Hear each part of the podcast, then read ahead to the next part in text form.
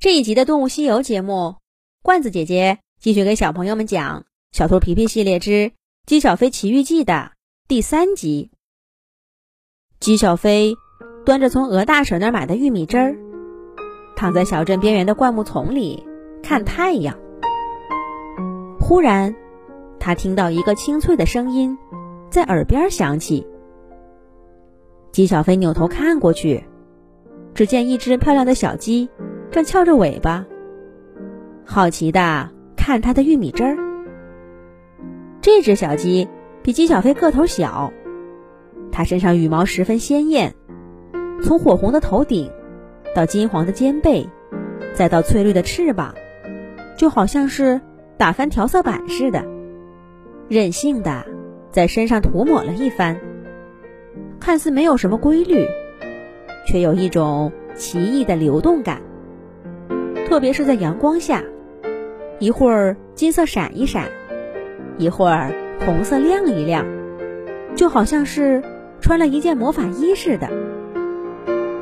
姬小飞从没见过这么美丽的动物，不由得看呆了，都忘记了回答人家的问题。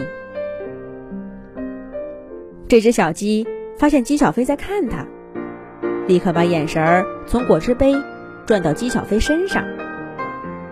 这一看不要紧，姬小飞顿时觉得那一身亮丽的羽毛根本就比不上这只小鸡的眼睛。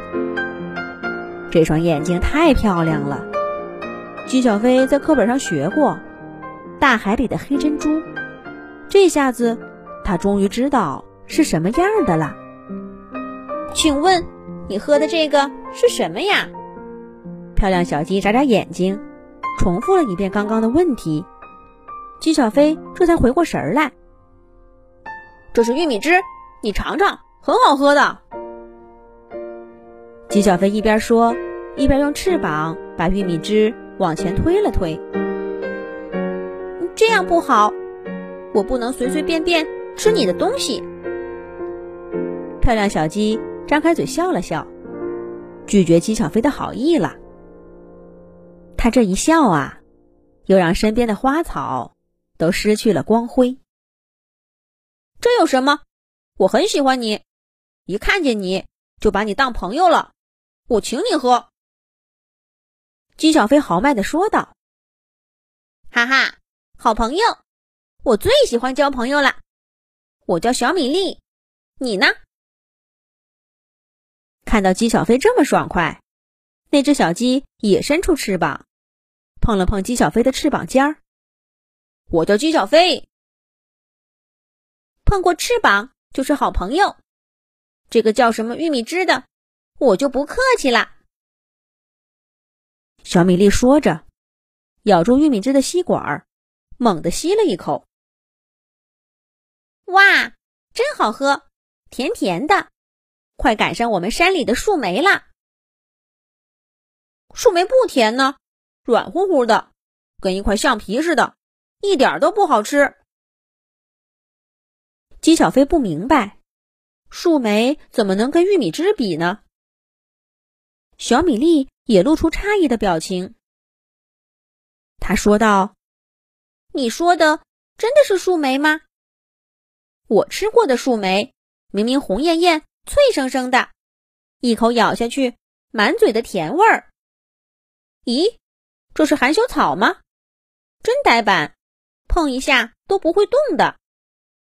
小米粒脑袋离开果汁杯，翅膀尖儿扒拉起脚边一株细叶对开的小草来。这叫含羞草，草不都这样吗？为什么碰了它，它就要动呢？姬小飞把头凑过去，看着小草被小米粒拨来拨去。这草它并不陌生，只是从没想过。